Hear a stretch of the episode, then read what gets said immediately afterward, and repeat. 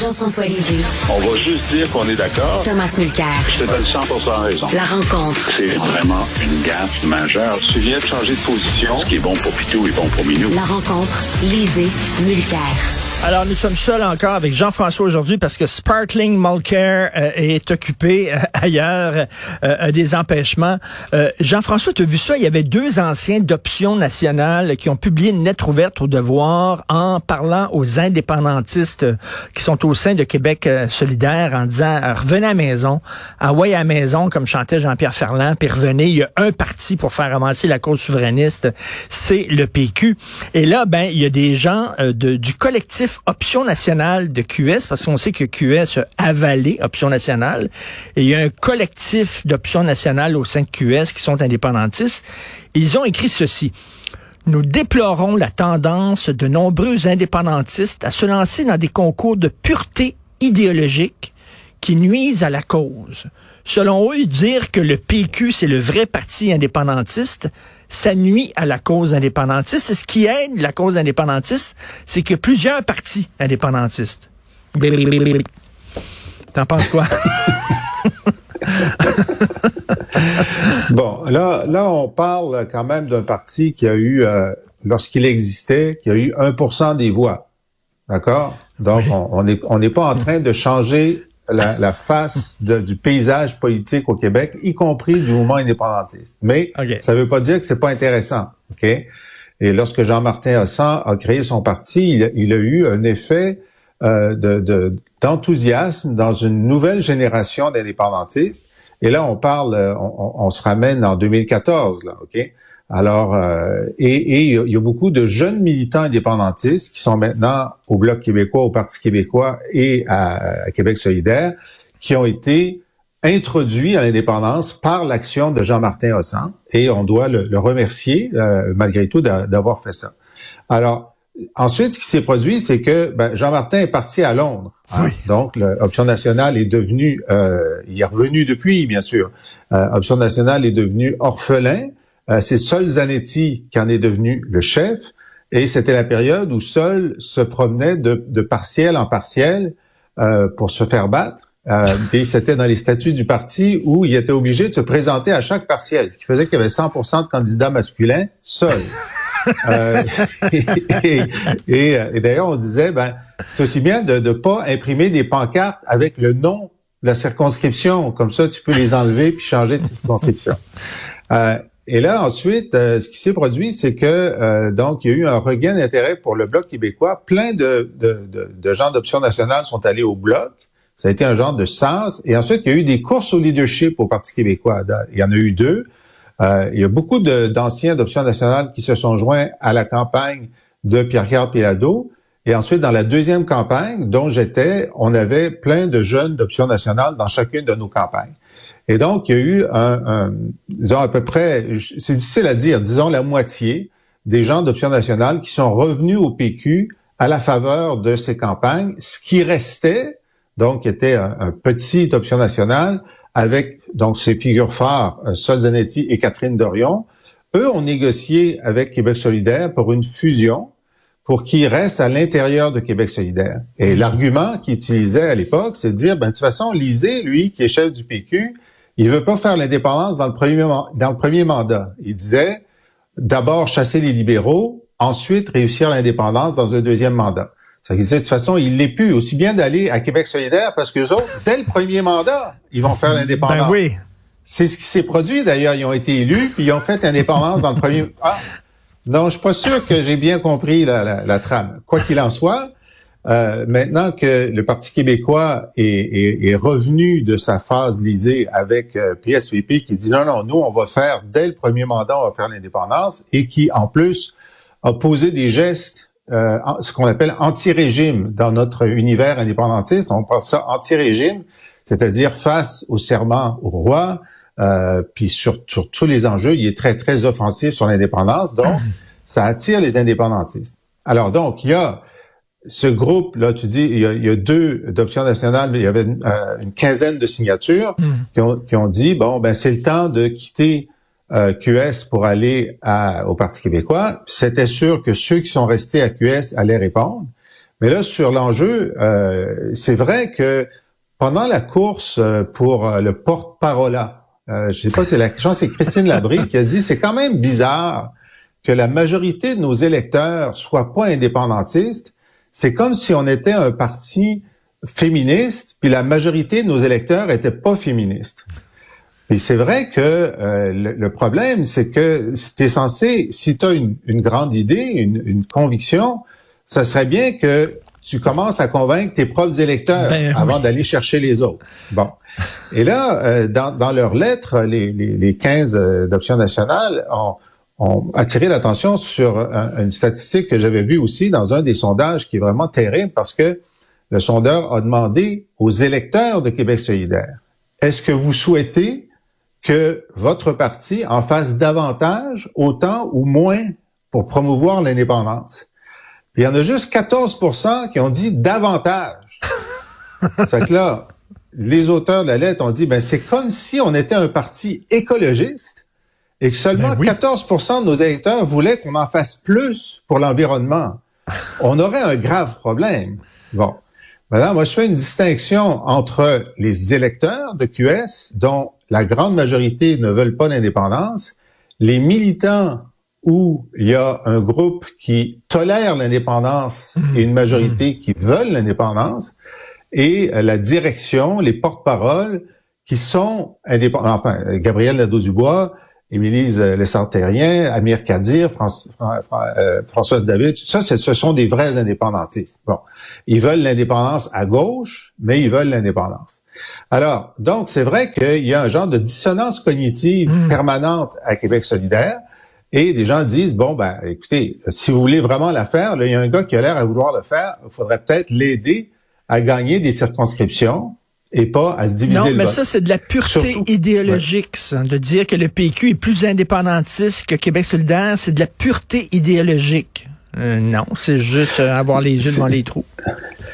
Exact. Et c'est une défense, évidemment. On comprend. Si tu es option nationale à l'intérieur de QS et tu n'as pas décidé de quitter, ben, il faut que tu dises quelque chose. Bon, alors c'est l'argument qui est à leur portée, c'est celui qu'ils utilisent. Il y a un deuxième argument qui a été avancé par Michel David euh, dans le Devoir, je pense hier ou avant-hier, où il disait, écoutez, si un jour le PQ prend le pouvoir puis veut faire une coalition pour un référendum, ben, et, et, convaincre Québec solidaire de venir dans la coalition, c'est peut-être préférable qu'il reste des indépendantistes à Québec solidaire pour les convaincre.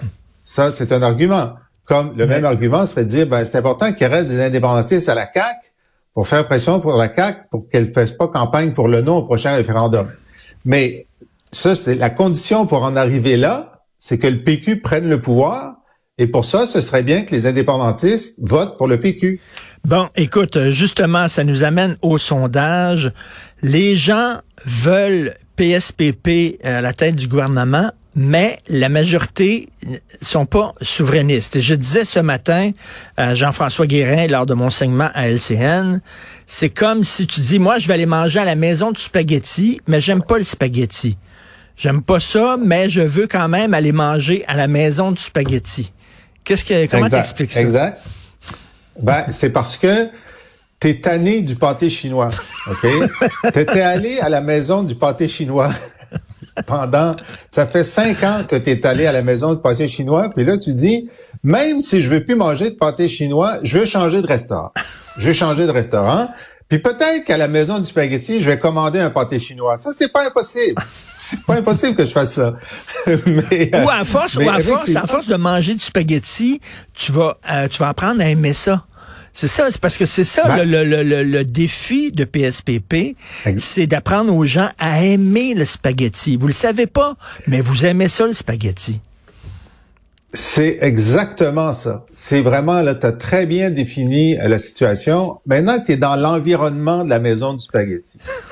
Toi, t'aimes pas ça, mais les gens autour de toi en mangent, ils ont l'air à aimer ça. Il y a plusieurs variétés de spaghettis. C'est une ambiance. Les gens mentionnent le nom, puis ils n'ont pas l'air à, le mentionner négativement. Alors peut-être que petit à petit, ça sent finir par en manger. Ça sent bon, la sauce. Ça sent bon? Euh, ben oui, le décor est, beau. Oui, il y a de la musique western en français. Et puis, mais c'est effectivement le grand défi de PSPP maintenant, c'est de faire en sorte de dire bon, puis la confiance est importante. On a confiance en lui, on a confiance en son parti, à son équipe. Puis puisque son équipe veut l'indépendance, c'est peut-être pas si mauvais que ça l'indépendance. Mais c'est un grand défi parce que si l'élection avait lieu maintenant, selon Jean-Marc Léger, PSPP serait majoritaire.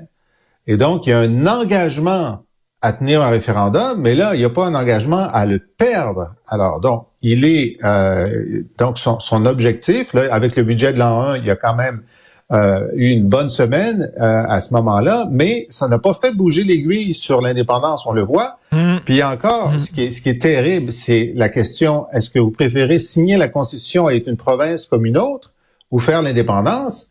Puis il y a une, une forte pluralité qui dit, bon, on va être une province comme une autre, avec PSPP comme premier ministre. Ça, tu sais, les bretelles, la ceinture et les bretelles. C'est pas la première fois qu'on joue dans ce film-là. En fait, c'est une saga, c'est une longue série. Ah. On est dans la 42e saison de cette série. Un Québec fort dans, un Canada, uni.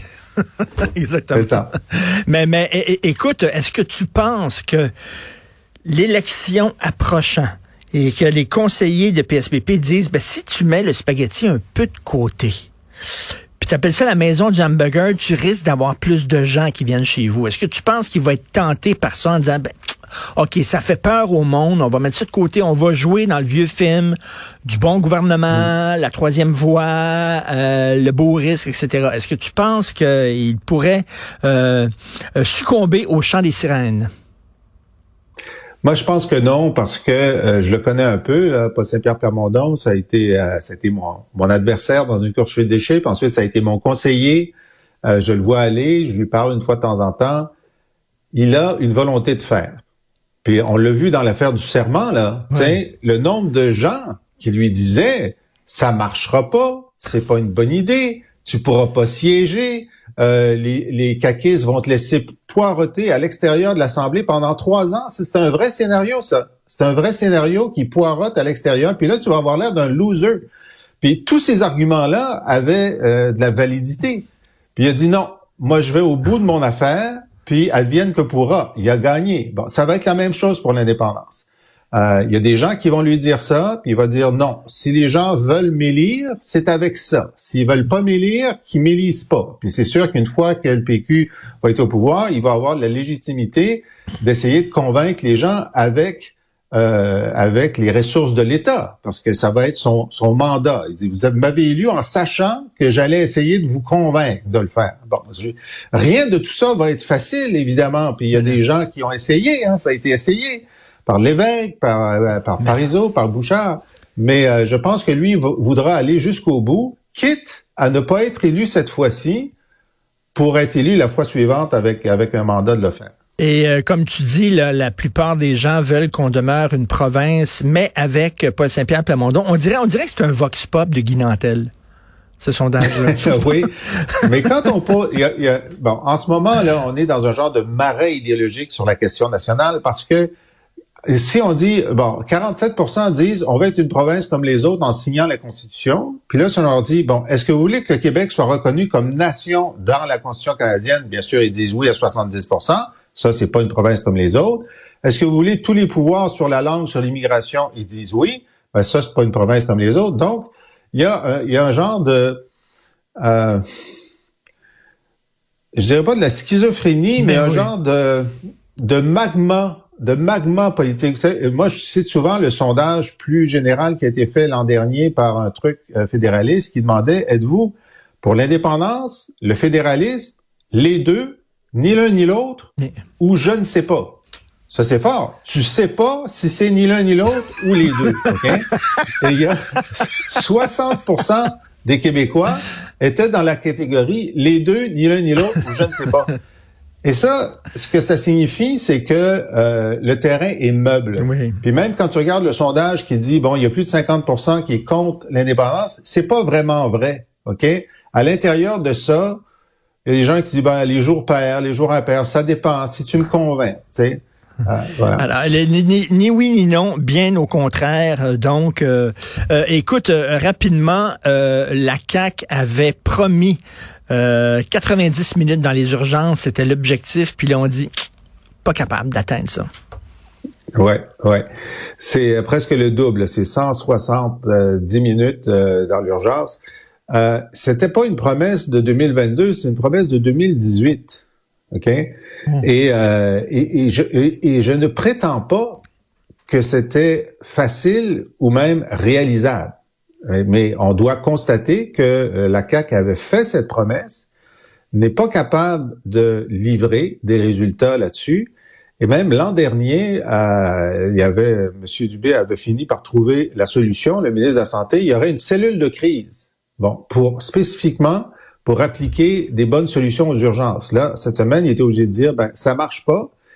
Puis c'est pas parce que la cellule de crise fonctionne pas, c'est parce que les gens appliquent pas les, les, les recommandations. Ben, là, on n'est plus dans l'étape où il faut planifier euh, l'application des, des, des, des réformes. On est dans l'étape où on doit constater les résultats de la réforme. Euh, et le fait qu'ils reportent ça euh, après la prochaine élection, en 26-27, tu te dis, bon, est-ce qu'ils ont l'impression qu'ils vont avoir un troisième mandat? Est-ce qu'ils ont l'impression qu'ils peuvent... Est-ce que reporter au troisième mandat, c'est pas une façon de dire, ben finalement, on le fera pas? Ça, ça arrivera jamais. Et, ça. Et ce matin, dans, dans le sondage, quand on demande aux gens, et Léger a, donné trois chances aux gens de, de, de dire pourquoi ils étaient, euh, ils étaient maintenant, euh, les deux tiers des Québécois sont, ont, ont une mauvaise opinion du gouvernement, sont insatisfaits. La première réponse, c'est qu'il n'a pas amélioré l'éducation et la santé. Là, on voit là, au-delà de tout, là, c'est pas l'inflation, c'est pas les taux hypothécaires, c'est pas nécessairement les kings. Les kings arrivent en quatrième ou cinquième. Euh, c'est vraiment l'éducation. C'est Oui. steak, blé d'Inde, patate là, pour parler de, de, du pâté chinois. Euh, c'est ça. T'arrives pas à faire les deux choses les plus importantes dans nos vies, la santé et l'éducation. Puis pourtant, l'éducation c'était ta priorité absolue, euh, dit toujours M. Legault. Puis euh, la santé, ben tu nous as promis mer et monde, puis t'arrives pas à livrer. Euh, Ah. Voilà, c'est leurs leurs deux talons d'Achille sur le- leurs deux jambes. Ben oui, tout à fait. Ben merci beaucoup et euh, bon souper à la maison du spaghetti. On se reparle demain, Jean-François. Avec du pâté chinois. c'est ça. Salut.